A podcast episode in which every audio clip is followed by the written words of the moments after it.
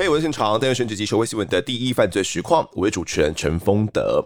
自从呢古早集数啊来讲过蝗虫兄弟之后，一直以来都有听众在敲碗说，呃，要我们再讲一些黑道或者是黑帮呢相关的一些案子哦。那这类案件呢，不是说没有，但要找到来宾来谈呢，说实在的，并不是很容易哦。不过很刚好哦，在我还在新北的社会记者在线上还在跑的时候呢。辖内就先后发生了两起惊天动地的大案哦。这一集我们就来聊一聊这两起大案。那现在欢迎本节来宾是新美市警局泸州分局的侦查队小队长林威志，威志哥你好，丰德哥你好，各位听众朋友大家好，我是新美市政府警察局泸州分局侦查队小队长林威志。那目前任职警职已经十七年了。好了，这集呢开始之前呢，先跟大家说声抱歉哦，我这集的声音会有点哑哑的，不知道是有点小感冒还是怎么样。总之呢，就是声音跟以往所听的呢会有点不太一样，会有点不太一样。好了，那开头呢，我有说到嘛，有两个惊天动地的大案哦。好，那其中一个可以说是台湾几乎呢人人都知道的案子，就是馆长枪击案。网红啊，馆长陈之汉呢，在二零二零年八月二十八号凌晨哦，在离开。新北林口的成吉思汗健身俱乐部呢，要搭车的时候，被枪手近距离的朝他连开三枪哦。那紧急送往林口长庚之后，生命迹象稳定。而呢，枪手则在犯案之后搭乘计程车哦，直奔八百公尺外的派出所来投案。那这个案子呢，已经判决确定了。那当时啊，这个案子发生的时候，我是一大早就被叫去林口分局要做这个直播。那从分局啊一路直播到地检署，到了晚上才下班了，所以跟这个案子算是呃很有印象了，连结很深，对案情也算是有蛮深刻的一些了解的。那威志哥，我想问一下，当时啊，新北警方，即便你不是林口分局的，您但这个案子闹得那么大，你们也有一同参与清查跟侦办吗？其实这个案子在发生当初，我刚好从林口分局调回泸州分局。哦，所以发生的第一时间，发生的早上，承办的检察官其实当时有打给我，因为他以为我还在林口分局，这样子，所以我才会哎、欸、知道有这个枪击案，案子。对，嗯，是。这个案子当时因为在怀疑背后的这个主使人物啊是有哪些人吗？有请你们可能其他的单位也协助清查吗？我们泸州分局是没有支援到这个案子，比较会趋向于由刑大那边去做接手。嗯、那可能如果有涉及到我们泸州的部分，是我们才会协助。了解了解。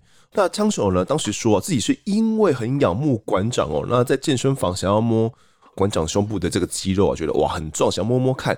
但是被馆长拒绝了，他很不爽啊。事后还被馆长开直播曝光哦，他才想要来逞凶报复。这个是他一开始的这个说法。那当时这个说法，呃，新闻媒体也都有报道嘛。好、嗯，那这个说法以多年刑事经验听起来，你们相信吗？当然是不可能。你们会看到新闻会会讲吗？会讨论？当然会啊。呃，你们那时候是怎么样讲的呢？当时我们就觉得说，这绝对背后是一定有有人教唆的，因为嗯，第一个他的手法太拙劣了，嗯，那第二个他开枪完之后，他第一时间就跑去派出所嘛，而且还有律师陪同。马上就有律师陪同去。哦、依照一般人，我们以往在侦办枪击案的时候，大部分的枪手他开完枪逃都来不及了。是啊，他不可能直接跑到派出所去，而且当时是还有律师马上陪同。嗯，感觉都计划好了一样哦，对没有错。好，那这馆长枪击案呢？呃，之后有机会再来跟大家讲细节。馆长枪击案是其中第一起哦。不久后就又发生了另外一起大案，也就是我们这集呢所主要要讲的这个案子哦。那准备好的话，就跟着我们的声音进到案发现场吧。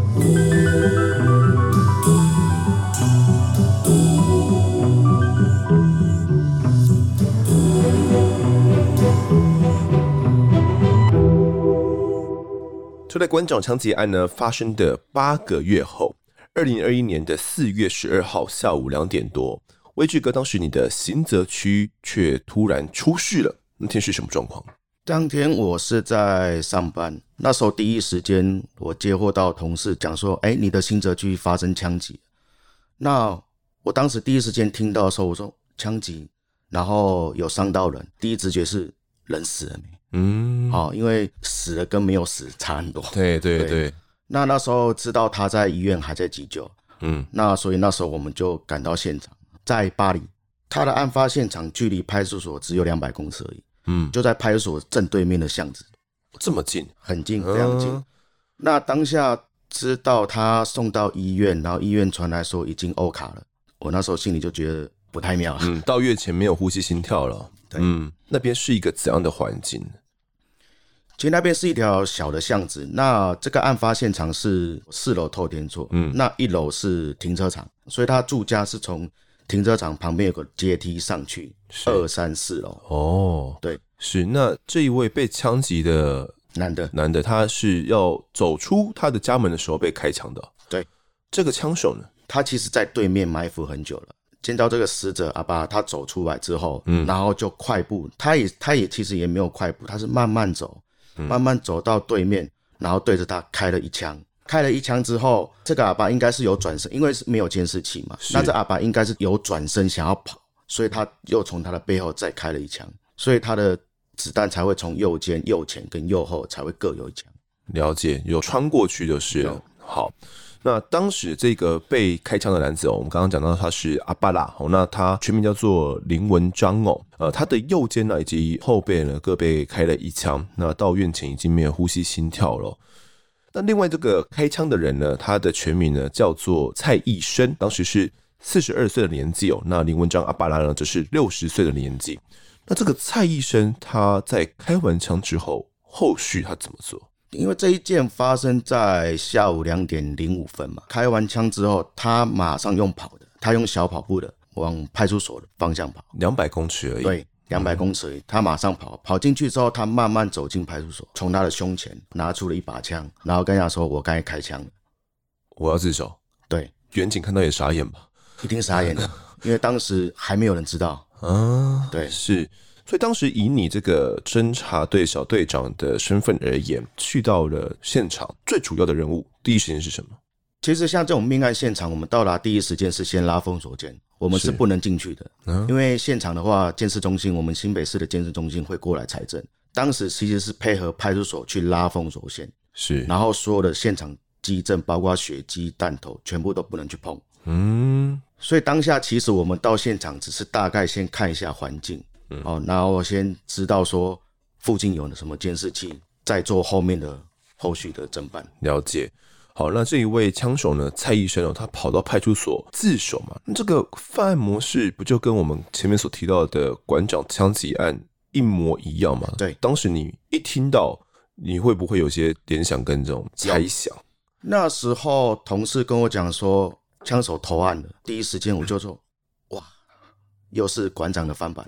我那时候就直接跟我队员说，又是馆长的翻版，一模一样。这样的行为模式对于警方而言，感觉是个挑战诶。就是，呃，我开完枪，不管有没有打死人，然后可能馆长他是活了下来嘛。那目前被开的这个阿巴拉，他则是送院前呢就已经没有呼吸心跳了。但不管怎么样，这个行为对于警方以及对治安而言，都是一个相当沉痛的打击耶。你们会觉得这跟你们在挑衅一样？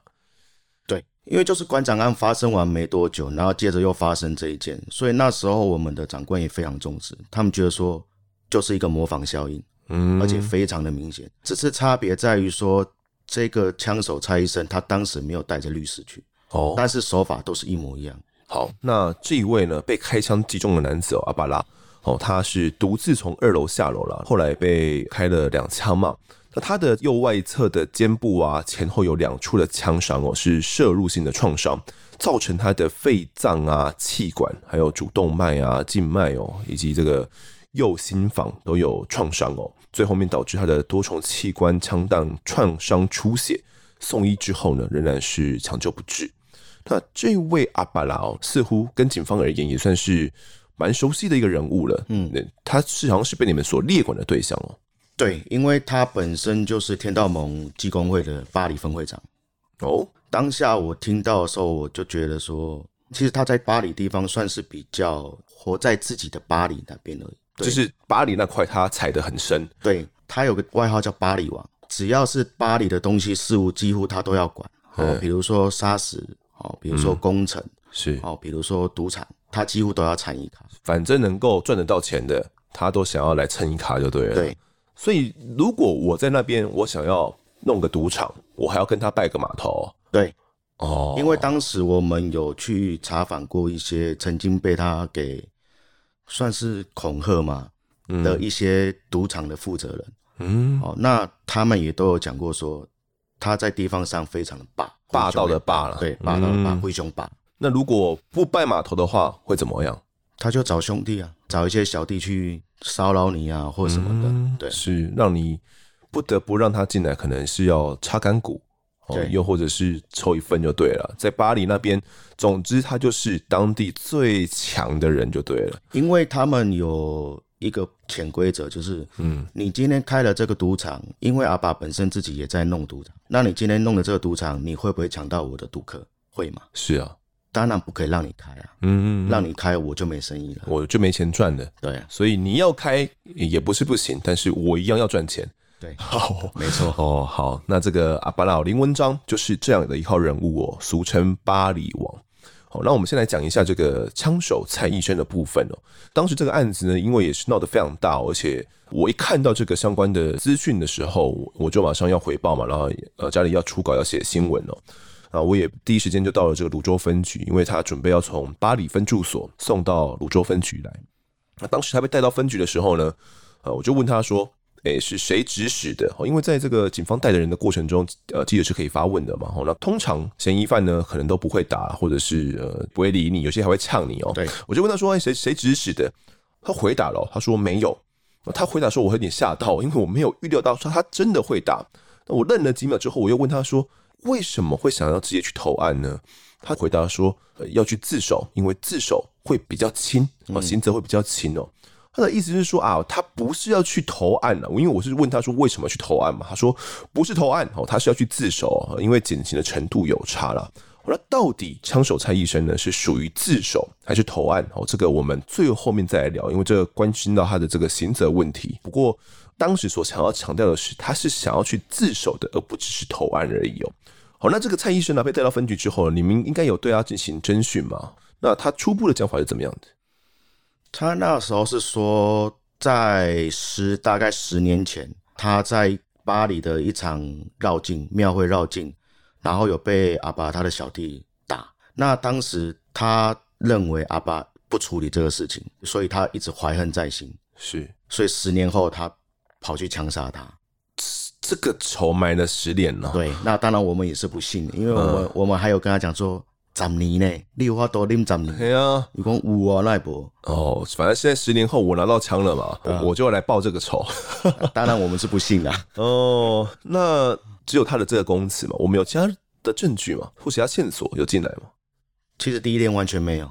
嗯，讲实在，第一天，因为其实我们开始就是针对阿爸他的。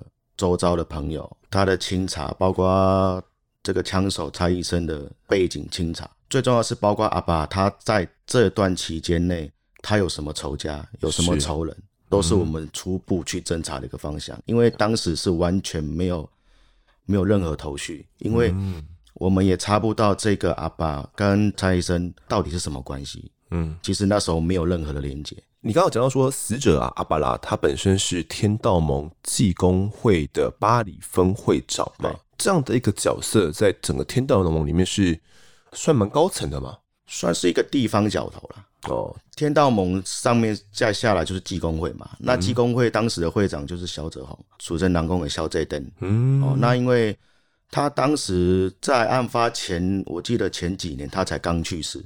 是，哦，那时候有办公祭，也是办在我们泸州。哦，哦，那时候那一场也是办的蛮大的。是对，那那时候大家都有在外传说，那，哎、欸，那这个济公会会长可能就是由阿爸去接。哇，那就整个上位了。对，那就是上位，那就不一样了。他的地位等于是天道盟盟主再下来，就是就是他这个位阶了。嗯、是，对。所以当时他这样一死的话，你们也怀疑，哎、欸，那有可能是其他人不想让他上位。所以想把他先干掉，有这样的猜想跟怀疑吗？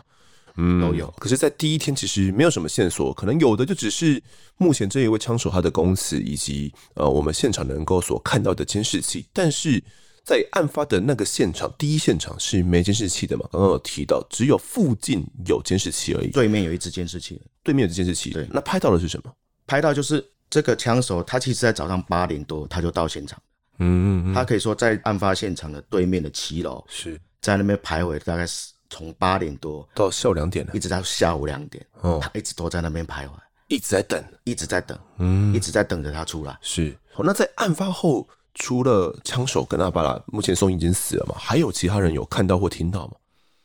那时候有他走过去开枪的时候，刚好有一个有一个妇人目击到，那他还有退了两步，然后就赶快快步离开。嗯，那在接下来，阿爸他太太跟他的小弟是在二楼，嗯、那那时候听到枪声，他们才奔出来看。可是那时候也来不及了，因为因为那时候蔡医生他已经往巴黎分驻所的方向跑了，所以他们只有追在后面，看着他走进派出所，是也拿他没没辙，就是拿他没辙。好，那既然案发第一天我相信专案小组是很快就成立了啦。对，那一定压力是如山大哦，尤其在宽敞案没错。发生后，呃，当时专案小组有怎样的一些指示吗？初步的方向就是针对死者的背景嘛，哈，再来针对枪手的背景，好，再来针对童年记录，那再来就是针对金流，是，好，我们连那时候连金流都一并掉，当然一开始只能针对这三个方向去去锁定，嗯，先任务分配先分下去了。那这个阿巴拉他既然是这么有头有脸的人物，这样子被枪杀掉了，嗯，应该也是会办这个公祭啦。好，那当时这个公祭的现场。嗯，你们有派人去驻守，或者是去看了一下？当然有。我印象中，他的公祭会场就办了三十天，我记得三十天有，因为一直延后，蛮蛮盛大的。嗯，你也有去里面看一下这个阿巴拉他的灵堂前？有，那时候办到有一段差不多几天的时候，我有去阿爸的公那个那时候他是设灵堂而已。是，那我有去拈香一下。哦，嗯、那。我那时候对着阿爸，我有跟他讲说，我心里有在讲说，你脑下面一万捆，哈，嘿，你直接来跟我讲，是，好，你也可以托梦给我，哦，没关系，你都托梦给我，因为我是承办的小队长，嗯，好，那现在我在承办你这个案子，嗯，那如果你有什么知道什么讯息，你都跟我说，嗯，说不定他真的知道啊。对啊，那他真的有来吗？有托梦给你？呃，可能是我八字太重了，没有，没有现身呢，没有现身，跟这个我们讲过这个石头的 比较不一样。对，哦，石头他也不是托梦了，而是闻到一些怪怪的味道，闻到味道。哎，那既然这个阿巴拉已经身亡了，那枪手又说是曾经的十年前的这个纠纷哦，才来开枪寻仇。那目前可以说，哎，阿爸这头已经断掉了嘛，人死了嘛，那要问他。可能只能从小弟、老婆那边去问问看，但他们能讲的或许也有限，也或许他们不肯配合警方的调查哦。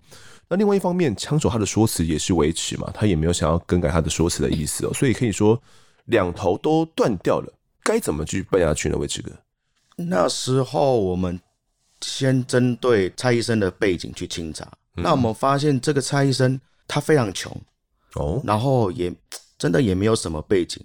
嗯，那他居住的地方是在淡水新市镇的边缘，是，好，那是一个矮房子。嗯哼，那他住的这个地方，其实他的国中同学，嗯，他一个国中林姓同学，自从他妈妈死了之后，他们就一直寄居在他们同学家里面了。对，寄居在同学家里面。哇，所以他跟他这个同学的感情非常好。那你们有去问人家这个同学？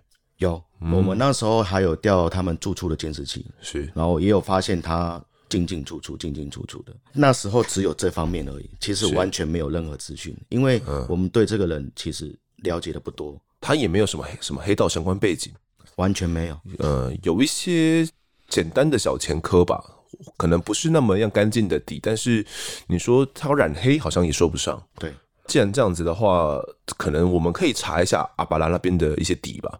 他是巴黎王这件事情，应该也是从这个时候慢慢的清查出来的。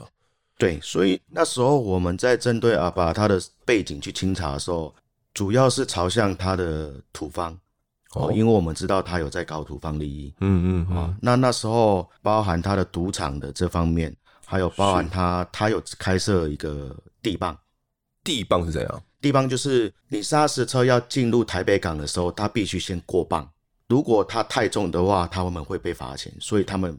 必须要先在外面自己先称过磅，对，先过磅，看自己有没有超重或超载的方法。嗯，所以他在巴里港的外面设了一个地磅站。哦，对，也是跟土方相关的了。对，都是跟土方相关的。是，那所以他在巴里当地的这个土方生意感觉是做得很大，那可能之前我们有讲过一些土方，但是听众们不是很了解。那我自己其实对于土方利益，它到底是一个怎样的一个利益结构，也不是很懂。那可不可以请魏志哥跟我们讲一下？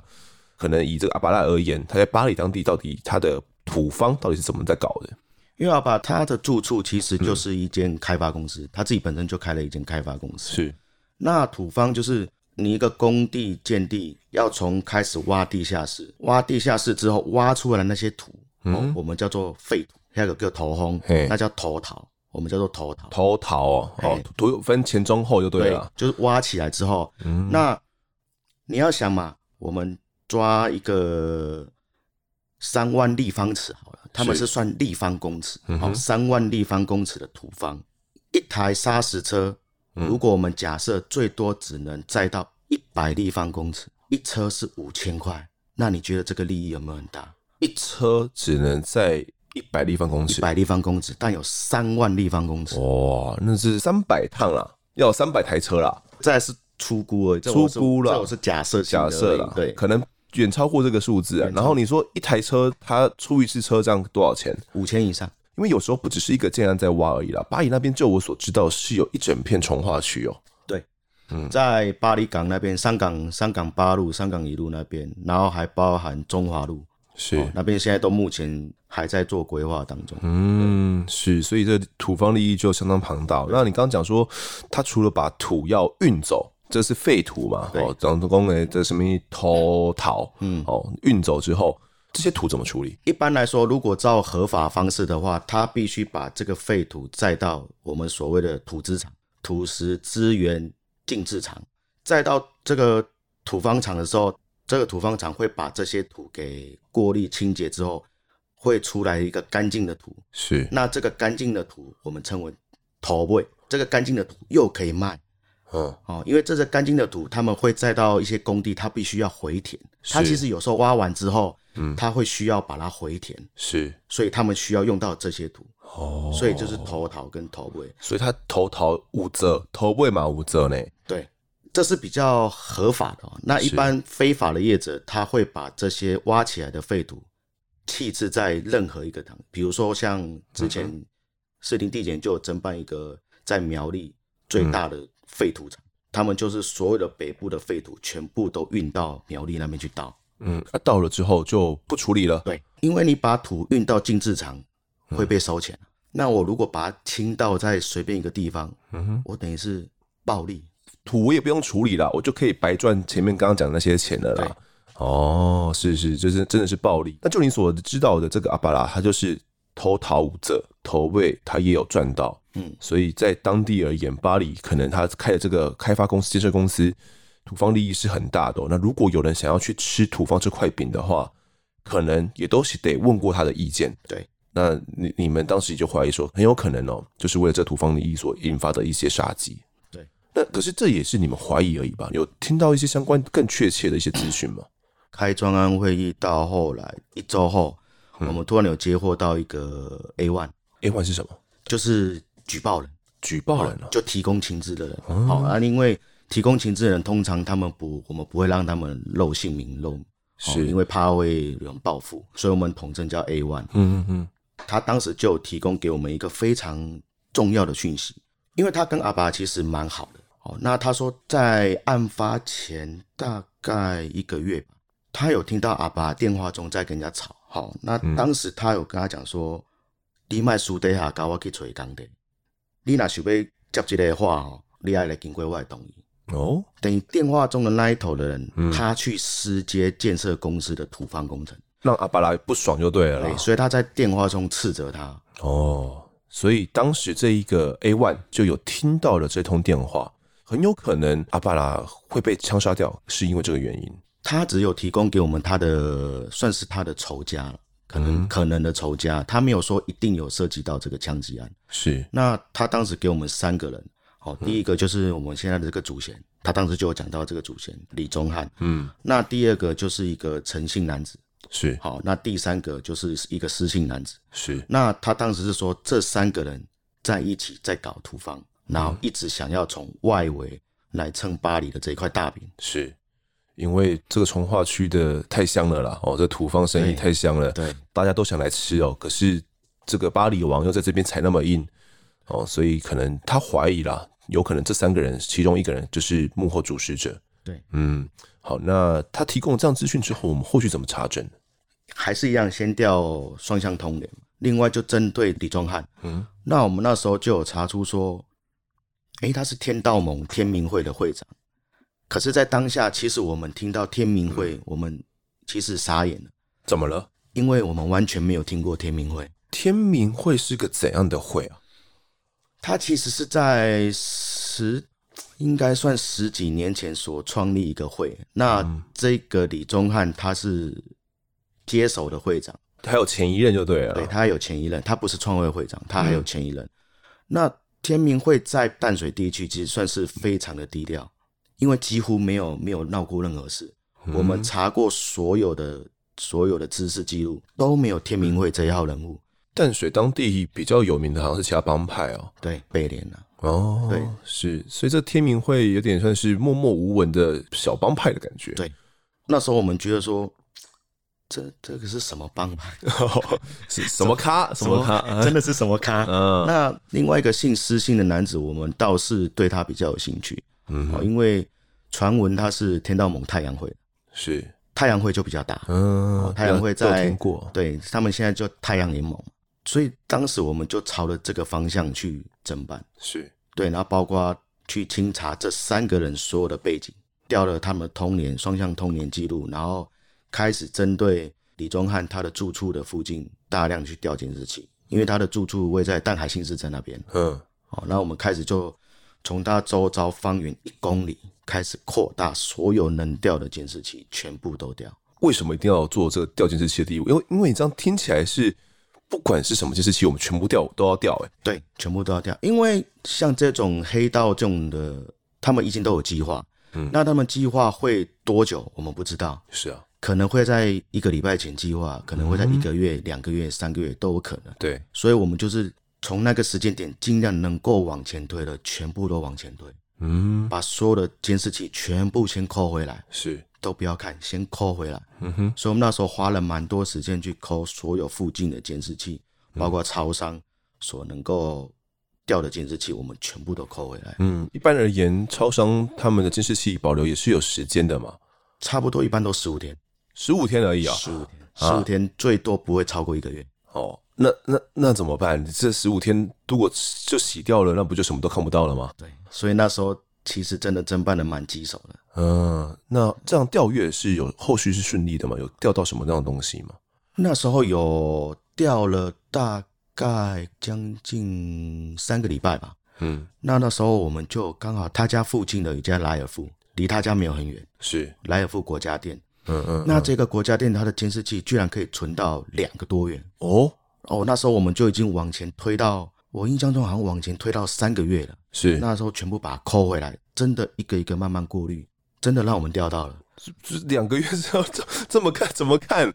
一天一天慢慢看哦。对，真的是我们那时候派员派员，真的是一天一天慢慢看，一天一天慢慢过滤，慢慢清查。那时候我们看到二，我印象中记得是二月十五号。就是案发前二月十五号，我们就看到一个熟悉的背影。哎，蔡医生他走进这个超商，是那这个超商里面是有热食区的，他就坐在那个休息区那边。然后接着有一个男子，其实我们监视一眼看我就认出来，就是李宗翰。哦，那那时候我们就看到他们就走到那个休息区那边，然后两个坐下来，嗯、然后寒暄这样。嗯，那也真的正好这一间莱尔夫的监视器它是有录音的，有录音哦，有录音，而且都还保留。哦是，所以那时候我们有听到他们隐约大概是在讲说，哎、欸，阿里阿就顾不款，阿里起码归掉好不？嗯，因为我们先前其实就已经有清查过，这个蔡医生跟李宗翰，其实他们在十年前在苗栗的砂石场有过是同案共犯。哦，是什么案子？也、欸、也是盗采砂石。哦，苗栗的盗采砂石案。是，所以那时候我们其实有连结连得起来，有连结连得起来。所以那时候我们看到他碰面的时候，我们就几乎是打了一注强心针。嗯，几乎能够确定就是他们哦。侦办方向就已经几乎九成就认定就是他李宗翰。可是因为当时只是碰面而已了，也不能代表什么。这样的碰面，在后续如果要起诉上，他是没有什么样的足够的证据的，完全没有。嗯，他只是一个一个新政而已啊，可能连新政都不都不到。这样子啊？对，因为就是只是碰面了，他可以变成说啊，我就顾不款啊，该只是跟他碰个面而已。抬杠姐啊，那样。嗯，那到后来我们又在调的时候，发现他们在连续在十七号、二十三号、二十七号连续四天都约在同一个地点碰面。嗯、是这段期间，这个李宗翰曾经有掏出一叠钞票交给这个蔡医生。嗯嗯嗯。那那时候我们的想法就是，这有可能是钱金，或者是给他的生活费，等于是这个定金啊。如果我真的是要。买凶的话，哦，那总是要先给你一笔钱，让你先安个心嘛。对对，那你也才会去愿意去做。那这样的判断也蛮合理的。可是后续要怎么样去印证你们的想法呢？像这种教唆杀人，不外乎就是钱嘛。嗯，那当时我们调了蔡医生跟这个李宗翰他名下所有的金融账户的资料，包括连二等亲，我们调到三等亲。嗯，啊，他三等亲所有名下的金流。嗯，去逐一比对，是看有没有大量的金钱流动。嗯哼，可是都没有，这么奇怪。所以那时候我们一度真的是卡住了。那其实这也不意外，因为有可能是私底下给的。是，其实大部分他们都知道我们警方侦办的一些手法了，就是通联金流，嗯哦，不外乎就是这两张通联金流监视器。是，所以他们也会刻意避开这个。哦，了解。那现在我们有看到这一个他们的连结嘛，就是蔡医生跟这个呃分会长李宗翰哈，他们两个人有一个实际碰面，然后有拿钱的这样的一个动作之后，你们再去了解了一下，这个蔡医生他真的有这么缺钱吗？他的家庭状况是怎么样的？哦，他可以说真的非常的穷，因为我们有去查访过他的前雇主哦，他之前是在做水电的临时工，那他的雇主跟我们讲说。他大概每三到五天就会跟他预支薪水，而且我们查过他名下的账户几乎是零啊，完全没有任何存款。是，所以这么穷的一个人，再加上当时他妹妹是他唯一的亲人，好，所以那时候包括要报怨的时候，都必须由他妹妹出面。我们当然也有针对他妹妹去做一些清查。他妹妹也说，他跟他哥哥其实。从他妈妈去世之后，因为他妈妈去世的时候有一笔身故保险金，当时这个蔡医生把这一笔钱大概两百多万全部都拿走，一毛都没有分给他妹妹。所以原本他妈妈是有这个保险金，有想说要留一部分，可能有立遗嘱嘛？还是怎么样的？没有，没有立遗嘱，就是可能就是哦，可能就是兄妹对分嘛。一般来说，我们都是会兄妹对分嘛。是啊，那他妹妹应该要拿到一百多万。对啊，可是他妹妹一毛都没拿到。哇，那恨死这个哥哥。所以他妹妹当时对他。哥哥非常的不谅解，嗯，所以他们本来其实两兄妹都是住在这个林姓同学的住家，后来因为某些原因，可能也是因为这个原因，所以他自己独立搬出去外面住。妹妹独自搬出去住了。对，哦，这个妹妹等于是跟蔡医生并没有很好的一些交往喽。这样听起来的话，对，嗯，可以说几乎是没什么往来，是，甚至是有点到讨厌的地步了。对，那这个蔡医生他经济状况那么不好，真的很有可能是因为。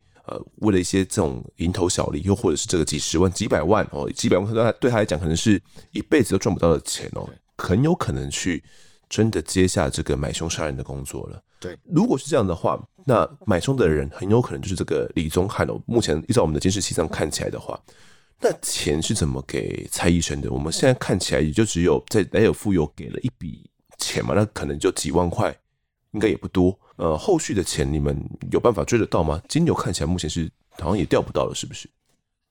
其实一直到蔡医生他这件杀人案起诉的时候，我们几乎没有任何的线索。嗯，有的就只有刚才讲的这些传闻，好，但是我们也锁定他就是涉嫌人。是，那唯一只有就是在莱尔夫他们碰面的照片。嗯，可是也没有办法代表什么。是，所以那时候我们曾经是。去把蔡医生借题过两次，他的说法也是一样，完全没有变。你们有提示证据给他看吗？还是你们先？那时候没有提示证据，嗯、那时候我们不提示证据。是。那可是当时比较奇怪的一点是，我们只要每次讲到他妹妹的时候，嗯，他都会哽咽。那我们那时候也跟他讲说，你安尼一个人你来底关，啊，你帮恁小妹伫外口，你毋惊让对方去找恁小妹麻烦嘛？哦，哦，我们那时候用公有用这种心防，是。那当时他是有一度想要讲出来，一度松动了，对，一度松动了。那时候我们想说，快了，快了。嗯、可是，哎、欸，他自己又突然啊，不啦，不啦，不，又收回去了，欸、又收回去了。哇！所以你们觉得这妹妹可能很有可能是一个突破点？对，所以我们那时候把侦办方向再朝向她妹妹，嗯，因为我们有我们研判有可能后续的安家费是由她妹妹去收，是对，所以我们那时候一直把焦点放在李宗翰跟他妹妹。那李宗翰那边，你们想必须有一些跟监嘛，然后有一些监听的这些呃一些动作，那后续有查到什么东西吗？其实我们后来有。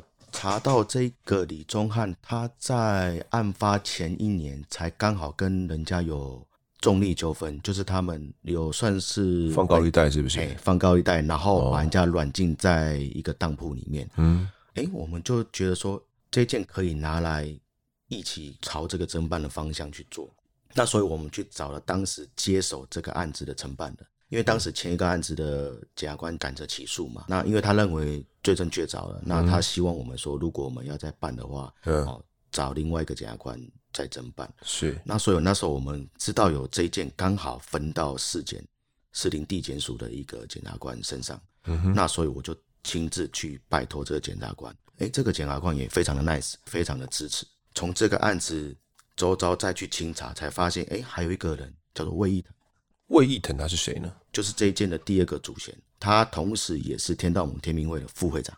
哦，等于是这一个李宗翰的小弟的感觉啊。对，二把手。对，二把手。嗯，所以我们就上线监听这几个人。其实因为那时候我们有查到这个李宗翰他在三芝的山上有个据点，那那时候我们认定他是可能是一个堂口，因为它是一个很大的铁皮屋，而且它外面有一个非常宽广的一个广场。是，那广场外面有个铁闸门，那那铁闸门平常都会关起来。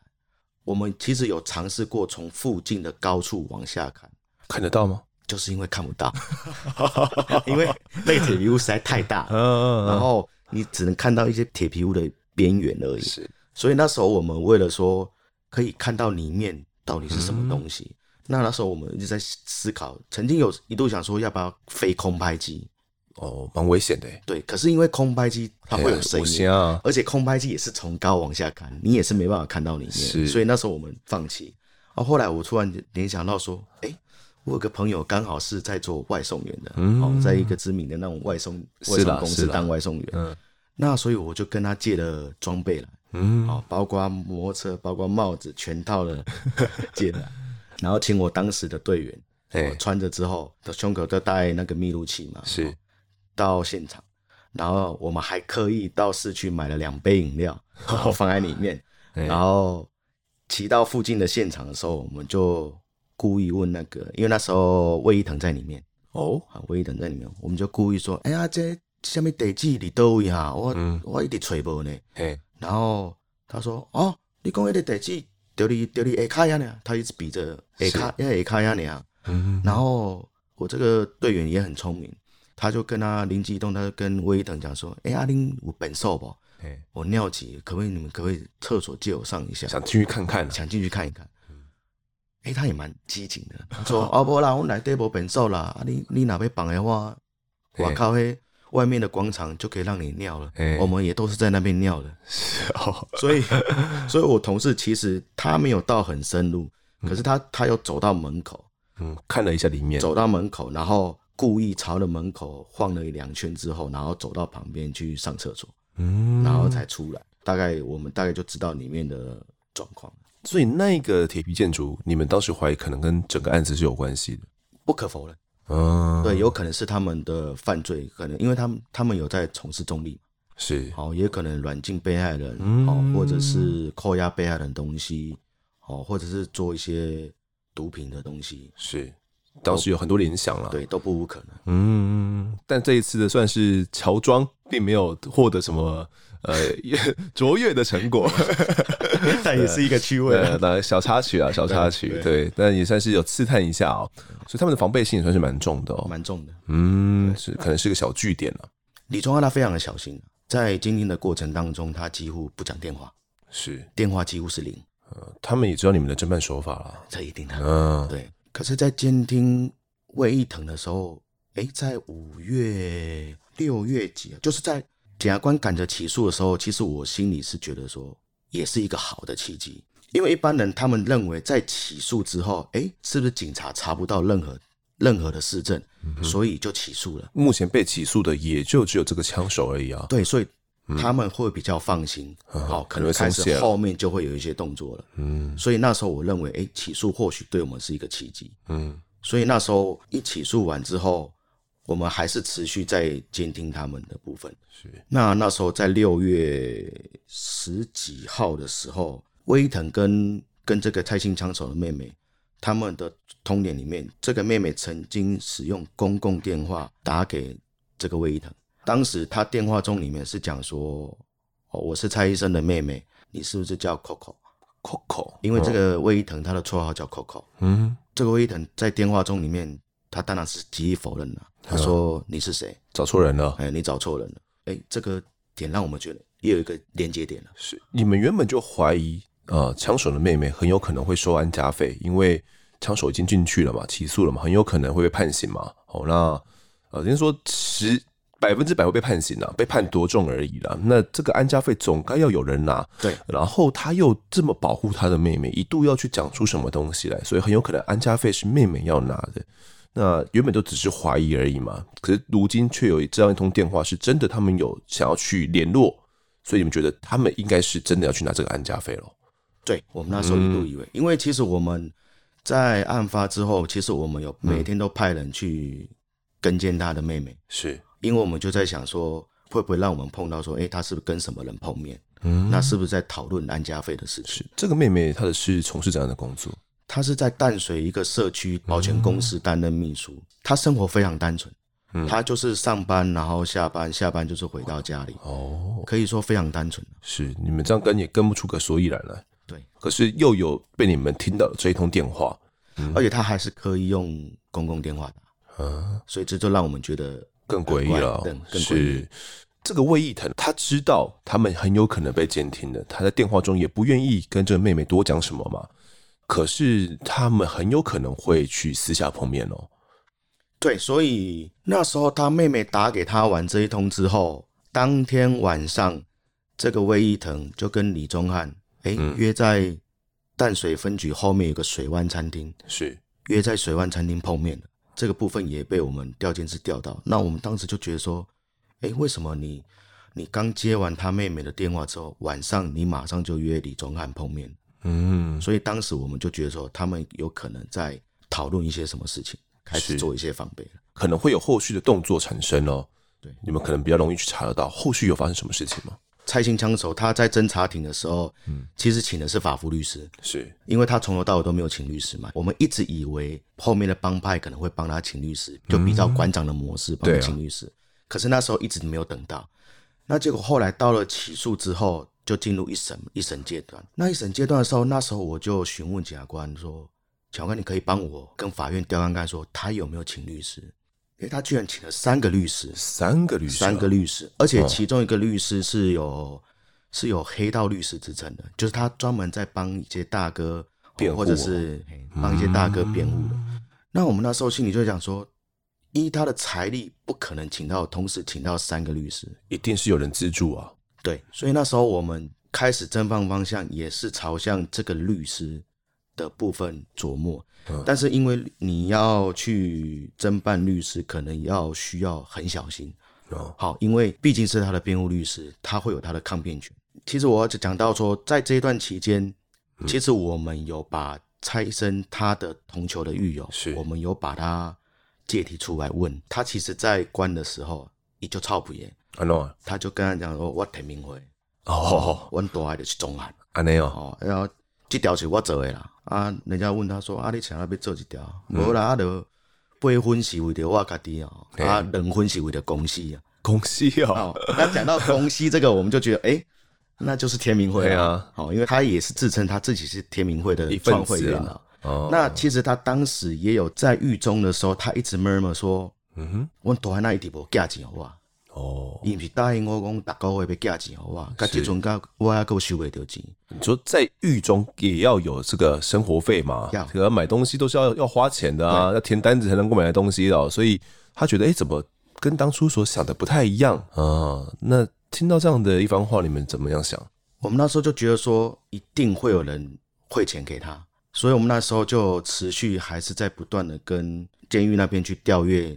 有没有人寄钱或寄什么任何给他？只要是有寄钱给他的资料也好，什么都可以。嗯，那当时除了他妹妹有寄一次钱给他以外，我们在我印象中在六月十几号的时候，案发两个多月后，对，就在起诉不到一个月的时候，哎，我们突然发现他的账户里面多了一万块。嗯，有人汇了这一万块给他，是会不会是我们那时候心里想说中了？会不会是有人？开始在汇钱给他了，是。那那时候我们一查，这一笔汇款是从新竹的武昌邮局汇的。嗯。那那时候我们也是赶快派员到新竹去调阅监视器，包括也把这个汇款的人身份掌握好，是一个女性的犯嫌，是。我们也把它掌握到。再接下来也发现这个律师也有汇钱哦。律师不是要收钱，还要帮忙汇钱？对，所以我那时候我们就觉得说，哎、这也是蛮蛮奇特的一点哦。一般律师他帮你辩护收钱，他怎么还会汇钱给你？是啊，对，而且还汇了两次。嗯，新竹这个女性她也汇了两次，呃，女性男子也汇了两次，也汇了两次，应该金额都不大，一万一万块，八千至一万左右。嗯，金额都不大，是，但至少他在里面是可以，可能基本的生活支出是可以用到的。哎呀，哎呀。就和鬼啊，所以你们就朝这个魏律师还有这个女性男子要来查一下就对了，对，因为这就算是呃一部分的金流了。对，那时候就有一些眉目了。嗯。可是其实到目前为止，所有的案子其实还是没办法连接，因为都是散在各处的。是哦，新竹哦，比如会前的律师调到他们监视器的，可是其实都没有一个连接点，对，没办法连接起来。那一直。到了我印象中，到了八月三十号，蔡姓枪手他妹妹突然离职。那时候我们就觉得说，因为他其实蛮需要钱，因为那时候我们曾经调过他的金牛，他有负债啊，他负债还蛮大的。是，那我们觉得他需要钱，他怎么可能会离职？那那时候我们去他的社区去做访问，这个主委也说他离职的非常的仓促，好像是在他离职的前两三天才说，哦，他不做，他要离职。你也没有细讲原因呢？完全没有。后来人人就消失了。是那时候我们有去他家，也是有持续跟监，可是发现哎、嗯欸，他居然没有回家。那时候我们就想说，他怎么会不见了？嗯，人怎么会不见？因为从案发四月一直到八月底他离职这段期间四个月，其实他生活真的都非常的单纯啊。那他突然的消失，让我们觉得就是有鬼，可能拿到钱了。对，我们那时候研判有可能拿到钱。哦，所以要避避风头喽。对，嗯，是。好，那这个枪手蔡医生的妹妹突然消失哦，让原本已经有点陷入焦灼的案情哦，又增添了一股不稳定的元素。那妹妹啊，跟阿巴拉的死是不是也有关系？如果是的话，她的角色又是什么呢？我们就留在下一集再来揭晓谜底。那么这集的我在案发现场呢，我们先谈到这边，也感谢威志哥的分享，谢谢您。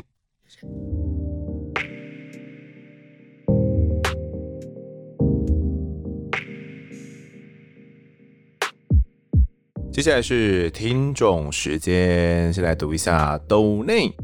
这一集呢，有三位听众抖内，第一位抖内的是热血变形虫，本来就爱小东西，他是有留下五个字，他说新台币制裁，呃呃呃，被被被打到了，谢谢谢谢制裁啊，多制裁一点啊。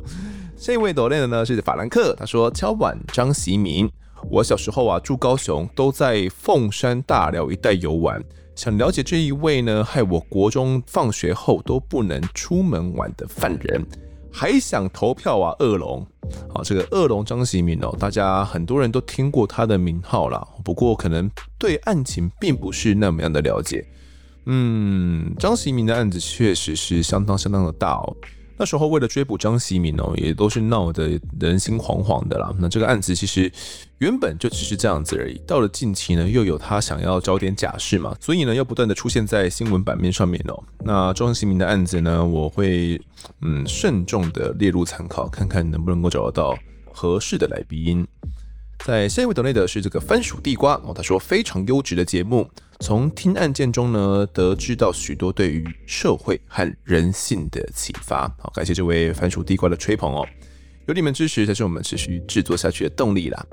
接下来读一下这个在 Apple Podcast 的留言，第一位留言是 Henny Ho，他说立马来留言哦，丰德都说话了，怎么可以不赶快来留言呢？其实啊，前阵子听到错别字又来上节目，就有想要留言。那每一次，你们两位搭档啊，都可以把灵异的事情讲成笑话。总之啊，整集就是一直笑。最新一集的竹林大桥焚尸案啊，虽然主嫌很可恶，但听到呢，最后家人有跟主嫌和解哦，但还是觉得判太轻了，这让我觉得有一点矛盾。如果觉得他罪大恶极，为什么还要跟他和解呢？至于呢，关于金沙的留言，个人是觉得有人类的介入，对大自然生物哦都不是太好。至少我听到的都是劣大于优。换作是好，如果做了功课仍有一丝丝疑问，便会选择不要去。当然，每个人的想法都不一样哦，纯粹分享个人想法。留言很长，给过吗？哦，给过了，给过了。好了，先来讲一下这个竹林大桥焚尸案哦，也就是竹东少女命案。他有疑问说：“诶，为什么和解了？因为当时呃是总共五位被告啊，有跟家属达成一千万元的和解哦。所以在二审的时候呢，林春雄啊跟陈哲儒哦两个人被判无期徒刑，其他三个人只是判二十年到二十八年不等的刑期哦。那那个时候呢，家属知道这样的判决结果之后，还是觉得说啊这样判太轻了，可能就有些人不太懂哦。诶，明明不是已经和解了吗？可是怎么还会说判太轻呢？”我觉得判轻判重这件事情是法官来定夺的，那有可能会因为呢有和解的关系哦，觉得诶被告们是有诚意想要去赔偿被害者家属的，那这会是量刑的其中之一参考。但是要去和解的这件事情是他们本来就该做，他们本来就要赔偿民事部分给这些被害者家属，可能造成他们的这些精神的悲痛啊。哦，又或者是其他的这些原因呢，要去赔偿。总之，赔偿的部分呢，是他们本来就该做的事情。如果他们没有做的话，也脱产喊自己没钱的话，那可能真的是最后面这被害者家属是一毛钱也拿不到的。但在这个案子里面呢，他们是有去赔偿，并且达成和解的。但即便是这样子，家属拿到钱呢，也是他们本来就该拿到的部分。不会说因为这样子就觉得说这群人应该要给予他们比较轻的判决，我觉得是每个家属是不太一样的。再来关于这个金沙的部分哦，呃，我觉得上次跟大家讲的差不多了。总之。做完评估之后，要去不去是呃各位听众或者是各位听众的朋友们哦自己的这个决定。但后来呢，又有听众私讯给我了一些比较新的资料，我就有指出说啊，在另外一个地方叫欧斯路哦，不是我去那个 Lila，观赏金沙的观光行程呢，已经对环境造成一些负面的影响了哦，包括说总共有五个了，第一个是呃喂食金沙已经造成它的习性改变了。再来呢，是觅食过程当中啊，其实呃金沙它蛮容易受伤的，因为可能会撞上这个船啊。尽管船是没有桨的啦，但是撞上船多少还是会受伤嘛。第三个是他们长期就吃渔民哦喂食给他们的冷冻虾米的这些饲料，但是呢长期吃这些哦，造成它的营养不均啊。因为野生的金沙多半是杂食性哦，会吃一些浮游生物啊、藻类啊、小乌贼等等的，但是在那边呢。就只能吃这些虾米哦，所以营养会有不均的状况。第四个是游客呢，并没有受到良好的行前教育哦。他们当时统计说，在欧斯陆那边呢，一只金鲨平均一个小时就被游客触碰了二十九次，是高度严重的骚扰行为哦。那也因为紧张或者是兴奋的游客经常会尖叫，那也会对听觉敏锐的金鲨造成一些伤害。第五个就是因为这当地观光盛行的关系哦，对水域的环境也会有一些影响。那这一份研究报告是二零一四年的时候做的，其实已经有一些时间了。不过当时就有指出说，其实不推荐呃游客们再去参加这样的行程了。那如果真的要去看金沙的话，也不是只有到利拉或者是到欧斯陆那边去看哦。同样位在菲律宾的另外一个地方叫做董所，他们贯彻着生态旅游的方式呢，它不保证你一定能够看得到金沙，但是呢，他们是用对环境影响最低的方式带你可能出海，那你有机会运气好的话，就有机会看得到金沙，有点像是我们在啊、追海豚、看海豚一样哦。那也因为这样子呢，就是当游客费尽了力气才能够看得到金沙，也才会更加的珍惜哦，而不是觉得说他们就只是嗯一群比较大跟公车一样大的一个鲨鱼而已呢，对他们也没有什么特别多的一些姿势。那看得到金沙呢，也觉得嗯很兴奋、很猎奇，可以拍照，觉得很过瘾。也不是只有这样子而已哦。如果透过呃像董所这样的生态旅游方式的话，你有更加的了解，那你也会更加的珍惜哦。那这份资料呢，是我在出发前没有搜寻到的，是后来呢听众们才私讯给我的。那也是提供给如果呃大家真的想要到菲律宾那边去看金沙的话，那可以列入一个参考。那也是告诉各位听众哦，总之要去不要去，那要去看的话，要采取怎样的方式，大家都可以自己评估判断哦。每一个选择呢都有它对应的价值啦。那也希望大家都可以了解这个关于这个很可爱的金沙到底是怎么一回事哦。如果想看到它的话，有哪些方法？好，那下一个留言呢是这个 Oh my God 不能看哦。他说比韩剧还要入迷，谢谢你分享常识知识律法，真的比看韩剧还要精彩哦。看来是一位喜欢看剧追剧的这位听众朋友啦。那听案发呢，嗯，应该也是蛮容易入迷的啦。下一个留言是这个 S H E N 哦二三一，他说呃浮出水面，今年三月呢 YouTube 跳出我在案发现场复兴空难后啊。我的音乐时间全部变成我在案发现场，除了工作画图听，考证照的路途也听哦。可以很明显的发现，丰德讲述的口条呢越来越好。到如今呐、证照考到了，女朋友分手了，但我在案发现场还在，丰德还在，丰德好棒棒，加油啦！好，这个女朋友分手了，不要担心，下一个会更好哦。这这句话是真的。关于交男女朋友呢，我是这样子想的，我觉得在年轻不懂事的时候。我们学习着怎么样去跟另外一半相处，哦，那我觉得这件事情是需要练习的，并不是每个人一开始就可以做得很好。那过程当中你会遇到一些好对象，会遇到一些坏对象，那你也学习了，知道了到底恋爱是怎么一回事，而在恋爱后的日常生活相处又是怎么样一回事？那你除了恋爱之外，面对的实际的问题，可能像金钱哦，日常的生活摩擦。这些东西又是另外一回事。我觉得每个东西都是课题啊。当我们真的去把这个恋爱的学分哦，这恋爱的课题一一的去学习之后，我觉得或许当真的合适的人出现的时候，我们才能够加以把握。那也祝福这位听众呢，在证照考到之后，也经历分手之后，呃，有案发现场的陪伴，也可以让你更加的成熟，那可以找到下一个合适的对象。在下一位留言是这个守月静，他说啊，丰德说留言变少，所以来留言。发现呢，最近都是分上下两集哦，为了可以一次听完案件，所以都忍到星期五更新才来听，这样啊，星期日变得好寂寞哦。最新两集美美的案件呢，之前有在台湾启示录看过，所以啊，有稍微了解一些些，但从不同角度来听啊，让我有不一样的感受。这也让我想起呢，我也是单亲长大的哦。妈妈为了赚钱养育我跟弟弟，找了一份薪水比较高，但是是在晚上十一点过后的工作。虽然呢，妈妈常常啊晚上不在家，但我跟弟弟呢并没有怠惰学业，也不会半夜翘家去网咖。早上呢，我都会叫弟弟呢起床一起上学。当时啊，我们已经是国中生了，正值叛逆期。现在想想。当时应该也了解妈妈的辛苦，所以并不会做出让妈妈担心的事情。感谢丰德，感谢制作团队分享这个案件，让我想起这样的往事。那感谢守月静的留言。好，关于美美的案子呢，也就是主东少女命案哦。嗯，其实美美本身她就是单亲家庭长大的哦，那都是由爸爸来照顾她嘛。可是，呃，爸爸要扛起家计，他可能忘记了，他们一家人呢就住在。原本是法院封起来的这个房子里面去了，是断水断电的生活的，所以对他来讲，回到家里面爸爸也不在，那是完全没有家庭的温暖的哦。可能哥哥也没有好好的去陪伴妹妹吧，所以他才会选择不然就到网咖去哦，有个地方可以住，有冷气可以吹，有光。但最后呢，也就是因为在网咖才发生了那些不好的事情哦。